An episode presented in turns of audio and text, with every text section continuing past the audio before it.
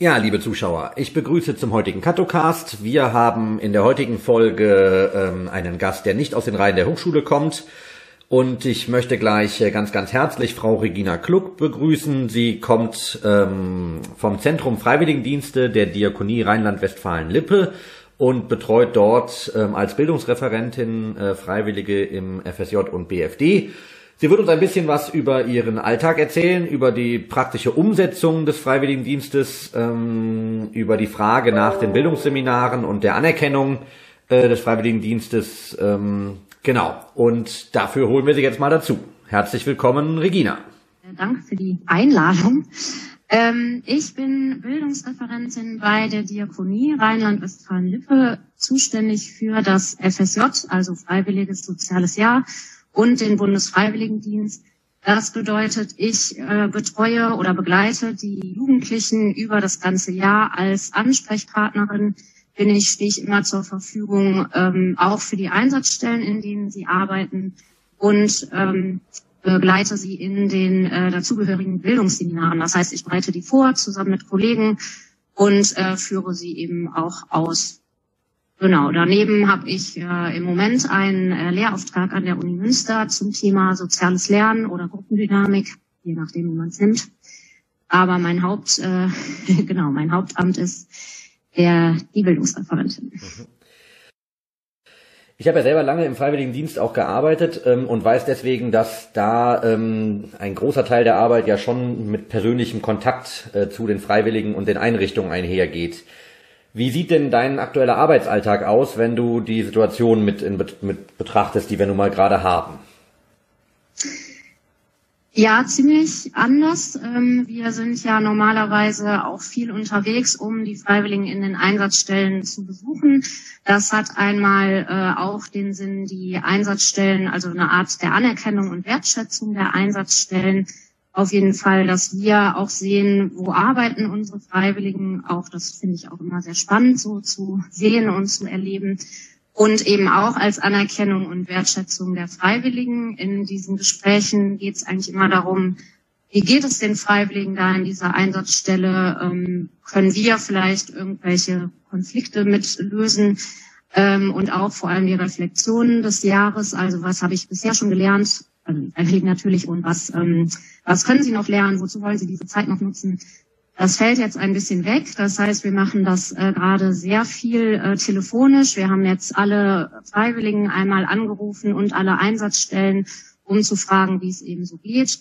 Und da gibt es natürlich, äh, ist die Situation sehr unterschiedlich, weil ja gerade Kindergärten zum Beispiel geschlossen haben oder auch offene Ganztagsschulen, wo viele unserer Freiwilligen ähm, eingesetzt sind. Die sind im Moment freigestellt vom Dienst äh, und es gibt natürlich die Krankenhäuser und die Seniorenheime, wo gerade auch die Freiwilligen gebraucht werden. Mhm. Stark. Wie würdest du das beurteilen? Also aus der ähm, aus den Berichten der Freiwilligen, wie stark sind die ähm, in den alltäglichen Arbeitsalltag in den Einrichtungen der Gesundheit und Krankenpflege gerade eingebunden? Mm, ich glaube, das kommt darauf an, mit äh, welchen Jugendlichen man spricht. Also die Reaktionen sind da auch sehr unterschiedlich. Es gibt eben die Jugendlichen, die sagen, ähm, das ist total gut, dass ich da bin, weil ich will auch helfen und ich will in dieser Situation dabei sein und finde das toll, dass ich ähm, ja in dieser Situation helfen kann und was tun kann. Ähm, und es gibt die, die sagen, es läuft gerade ganz normal. Der Unterschied ist natürlich, dass jetzt kein Besuch kommen kann, zum Beispiel in Seniorenheim, aber sonst ist alles wie immer. Und manche sind eben schon auch ein bisschen verunsichert und sagen, hm, wenn ich jetzt aber weiter arbeiten gehe und mich dann anstecken könnte und da so ein bisschen Sorge haben. Und auch schon deswegen ist es äh, wichtig, dass sie im Kontakt mit uns sind, ganz eng. Ähm, ich habe meinen Freiwilligen auch gesagt, ruft immer an, wenn ihr irgendwelche Fragen habt oder irgendwelche Unsicherheiten, dann sind wir auf jeden Fall da. Nur habe ich auch die Erfahrung gemacht, dass sie auch von der Einsatzstelle sehr gut betreut werden. Also das heißt, die sind, ähm, wenn Sie da sagen, ich habe da Bedenken, das nehmen die Einsatzstellen auch sehr ernst. Mhm. Okay. Jetzt habt ihr ja neben dem Einsatz der Freiwilligen in den Einrichtungen auch das Thema der Bildungsarbeit mit äh, in, in eurem Konzept. Das ist ja eine gesetzliche ähm, Verpflichtung, die mhm. Bildungstage so auch durchzuführen. Ähm, das ist ja im klassischen Konzept mit, ich sag mal, fünf Tage Übernachtung in einem Bildungshaus mit Bildungsreferentin und pädagogischen Fachkräften gerade nicht möglich. Wie versucht oder versucht ihr das auszugleichen? Genau, wir haben erstmal bis Ende April die Seminare abgesagt. Natürlich sind die Häuser eben auch geschlossen, deswegen ist das gar nicht möglich. Ähm, und da sind wir gerade bei, also ja, mit ähm, dieser Moodle-Plattform ein digitales Angebot aufzubauen. Da sind wir im Moment ähm, sozusagen in der Diskussion, was erwarten wir davon, was haben wir vielleicht auch Befürchtungen für Befürchtungen, wenn es ähm, digital läuft, also zum Beispiel Chats, ob es da irgendwie zu Cybermobbing kommen könnte. Das heißt, wir sind uns schon einig, wir müssen das sehr gut moderieren. Ähm, und inwiefern sollen diese Angebote, also inwiefern können sie überhaupt persönliche Bildungsarbeit ersetzen und welche Inhalte sind da eben überhaupt sinnvoll? Da sind wir gerade ja, sehr in der Vorbereitung. Und das sollte aber dann auch, also wir sind ähm, planen das eben jetzt einmal natürlich als sozusagen Ersatz für die Seminare. Jetzt kann so eine digitale Form natürlich Seminare nicht vollständig ersetzen. Aber wir planen es dann eben auch, dass es, äh, wenn Seminare wieder stattfinden, dass sie dann sozusagen als Ergänzungsangebot ähm, da sein können. Und das können alle möglichen Themen sein, die wir natürlich auch sonst behandeln äh, in den Bildungsseminaren, also was ähm, immer noch wie das Thema Nachhaltigkeit, was ja auch vorher ähm, groß in den Medien war zum Beispiel. Ähm, jetzt zur aktuellen Situation kann das aber natürlich sein ähm, zum Thema, ich bin total verunsichert, weil ganz viele verschiedene Dinge ähm, über das Virus im Umlauf sind und wem kann ich eigentlich glauben und wie kann ich eigentlich äh, sicherstellen, dass ich diesen Informationen glauben kann. Ähm, solche Themen könnten eben äh, da gut sein und eben vor allem, dass auch ein Austausch stattfinden kann, weil die sich natürlich jetzt in den Seminaren nicht sehen können, die Gruppen und die Freiwilligen, dass dann über diese Plattform ähm, ein Austausch stattfindet und eben auch gruppenübergreifend und sie sich so vielleicht auch nochmal übergreifend kennenlernen können.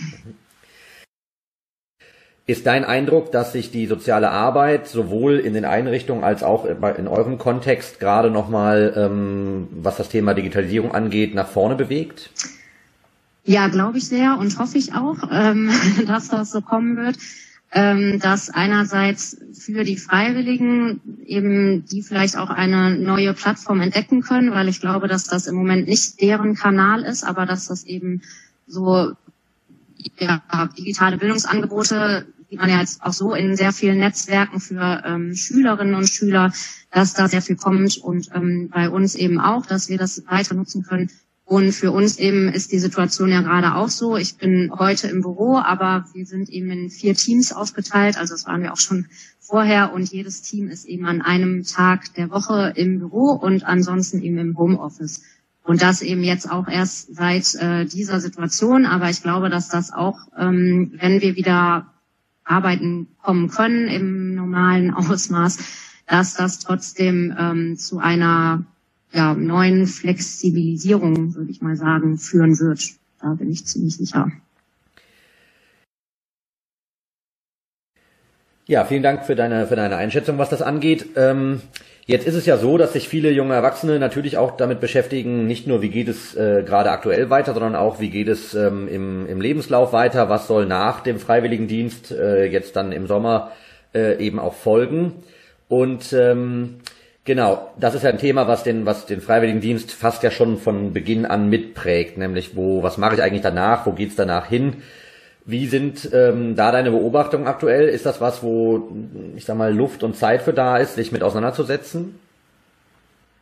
Auf jeden Fall. Ähm, das ist gerade in meiner Gruppe ist es äh, natürlich total aktuell. Ich äh, begleite und leite ein ähm, Projekt mit sozial benachteiligten Jugendlichen. Das heißt Jugendliche, die sowieso auch Probleme haben, auf den Arbeitsmarkt zu kommen.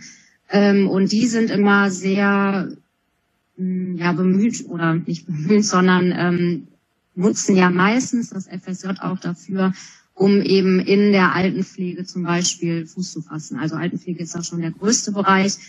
Und da versuchen sie eben durch das FSJ äh, ihre Chancen zu verbessern. Und ähm, die Lage ist da auch ziemlich gut gerade.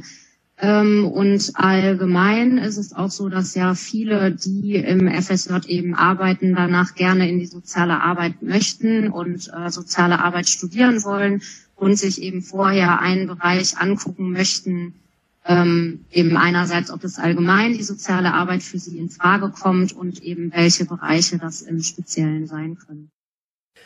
Ist es so, dass die Freiwilligen, die jetzt ihren Dienst gerade nicht äh, machen können, weil die Einrichtungen geschlossen haben, ähm, wirkt sich das auf die Anerkennung des Freiwilligendienstes aus?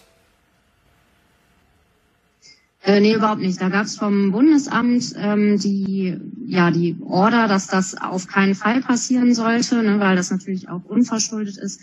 Das heißt, sie können ähm, oder ja müssen in manchen Fällen müssen sie ja freigestellt werden. In manchen Fällen, wenn jetzt zum Beispiel ähm, Angehörige einer Risikogruppe angehören oder sie selbst einer Risikogruppe angehören, dass sie dann eben freigestellt werden können, auch wenn die Einrichtung äh, noch geöffnet hat. Aber es bleibt eben alles bestehen. Also sie müssen keine ähm, Unterstunden, äh, die dann entstehen, äh, nacharbeiten. Sie bekommen ihr Taschengeld auch weiterhin ausbezahlt und es gefährdet auf keinen Fall die Anerkennung. Ja, und das ist natürlich was, was viele Bewerber oder potenzielle Bewerber für äh, unsere Studiengänge an der Katholischen Hochschule ja auch interessiert. Wie ist das äh, mit der Anerkennung im, im Vorpraktikum oder eben als äh, Punkte in, in unserem Bewerbungsverfahren? Da gibt es von Seiten der Hochschule mhm. auch eine, ähm, äh, eine Aussage zu. Äh, sollte es aus der aktuellen Situation heraus nicht möglich sein, die ausreichenden Tage zu erfüllen, das ist im Freiwilligendienst sicher nicht so. Die, der Freiwilligendienst äh, läuft ja schon eine ganze Zeit lang. Aber falls das nicht möglich ist, äh, geht die Hochschule damit sehr wohlwollend um. Unser Podcast geht ja nicht nur an ähm, unsere Studierenden äh, oder unsere Praxispartner, sondern soll ja möglichst auch alle Menschen äh, erreichen, die sich äh, für soziale Arbeit oder einen sozialen Dienst interessieren. Wie ist es denn, wenn man sich aktuell für einen Freiwilligendienst bewerben möchte? Ähm, ist das möglich oder habt ihr gesagt, wir machen jetzt erstmal einen Bewerberstopp, bis die Situation geklärt ist? Nee, das ist auf jeden Fall möglich. Ähm, bei uns ist auch, äh, also wir haben die äh, schöne Möglichkeit nach wie vor, das hatten wir auch vorher schon, dass man bei uns jeden Monat einsteigen kann. Also sowohl zum ersten als auch ganz oft zum 15. des Monats und das eben jeden Monat ähm, unbegrenzt sozusagen. Und äh, das geht nach wie vor weiter. Wir gucken eben, wie wir die Bewerbungsgespräche eben dann gegebenenfalls ähm, per Video machen können und nicht persönlich aber es ist äh, überhaupt keine Einschränkung im Moment, äh, sich bei uns als Freiwillige zu bewerben. Und äh, das eben auch in allen Einrichtungen, weil auch in Einrichtungen, die geschlossen haben, wie Kitas zum Beispiel, sind immer Menschen da und sind Menschen erreichbar. Und deswegen auf jeden Fall ähm, ja die das Angebot, sich bei uns jederzeit zu bewerben. Das geht eben sowieso online über fsj-bfd.de. Und ähm, wenn wir die Online-Bewerbungen äh, haben, dann können wir äh, Vorschläge schicken, an welche Einrichtung Sie ähm, wenden können. Und Sie können sich auch nach wie vor an die Einrichtung selber wenden. Ja, uns ist es auf jeden Fall ganz wichtig, ähm, die Kanäle zu nutzen, die eben die Freiwilligen nutzen. Und das ist äh, eben im Moment äh, vor allen Dingen Instagram. Wir haben seit letztem Jahr einen Instagram-Account und der ist, ähm, der wird sehr gut angenommen von den Teilnehmenden. Auch darüber können wir im Moment äh, super Informationen geben, eben wie bei uns die Lage ist, auch die, dass wir sie beruhigen können, zum Beispiel, dass eben ihr Freiwilligendienst anerkannt wird vollständig und ähm, dass sie zum Beispiel ganz viele Fragen loswerden können. Also darüber, ähm, über die, über Instagram wurden schon ganz viele Fragen gestellt, von wegen, was passiert jetzt, wenn ich freigestellt werde? Was passiert, wenn wir in unserer Einrichtung einen Corona-Fall haben? Wie gehe ich damit um? Wie soll die Einsatzstelle damit umgehen? Und ähm, damit erreichen wir eben sehr, sehr viele Leute. Und das finde ich gerade wichtig, weil das genau der Kanal ist, äh, den die Jugendlichen eben nutzen und den wir da bedienen können. Die Freiwilligen nehmen ja in allen, äh, allen Institutionen eine sehr wichtige Rolle an und ähm, viele Freiwillige sehen das ja auch so, ne, dass sie sagen, boah, ich möchte jetzt auf jeden Fall arbeiten. Eine Freiwillige von mir musste zwei Wochen in Quarantäne, die aber im Krankenhaus eigentlich arbeitet und hat gesagt, wenn ich wieder raus kann, ich möchte sofort weiterarbeiten und sofort helfen und ähm, sind eben genau von Seiten der Einrichtung auch immer sehr, sehr wertvoll. Das bekomme ich auch in den Einsatzstellengesprächen immer wieder zurückgemeldet, wie äh, wichtig und äh, wertvoll diese Arbeit der Freiwilligen ist. Okay, vielen Dank. Zum Abschluss äh, unserer Folgen ist es immer so, dass wir den, ähm, dass ich den Interviewten nochmal äh, eine gute Minute Zeit gebe, 60 Sekunden, um eine Botschaft zu senden an die Leute, wo man denkt, da ist es gut und sinnvoll, rund natürlich betreffend äh, die aktuelle Situation. Und dafür hast du ab jetzt 60 Sekunden Zeit. Ja, ich ähm, merke oder ich beschäftige mich in dieser Situation sehr viel so mit den gesellschaftlichen Auswirkungen dieser Krise. Merke, dass äh, mich das sehr beschäftigt, ähm, auch weil ich gerade eine Ausbildung ähm, zu einem Demokratie-Lernprogramm mache und ähm, ich deswegen so ein bisschen, naja, die Befürchtung habe, ähm, was bedeutet das gesellschaftlich und auch für die Demokratie, was wir ja gestern zum Beispiel im Ungarn gesehen haben, dass einfach mal da das Parlament ausgehebelt wurde.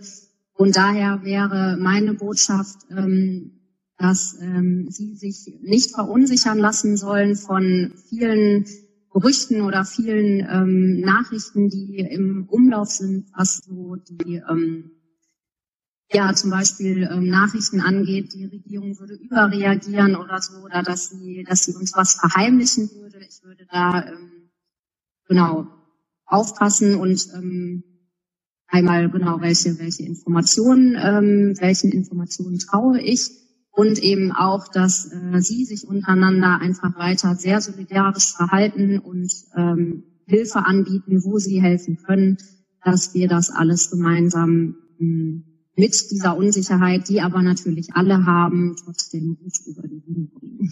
Okay. Vielen Dank ähm, an dieser Stelle. Äh, ja, Frau äh, Regina Kluck von der Diakonie ähm, RWL, von äh, da im Bereich der Freiwilligendienste, im Zentrum Freiwilligendienste unterwegs. Ähm, ich bedanke mich und äh, ja, hoffe, dass man sich dann demnächst und sehr bald auch wieder persönlich trifft. Bis dahin. Sehr gern. Vielen Dank.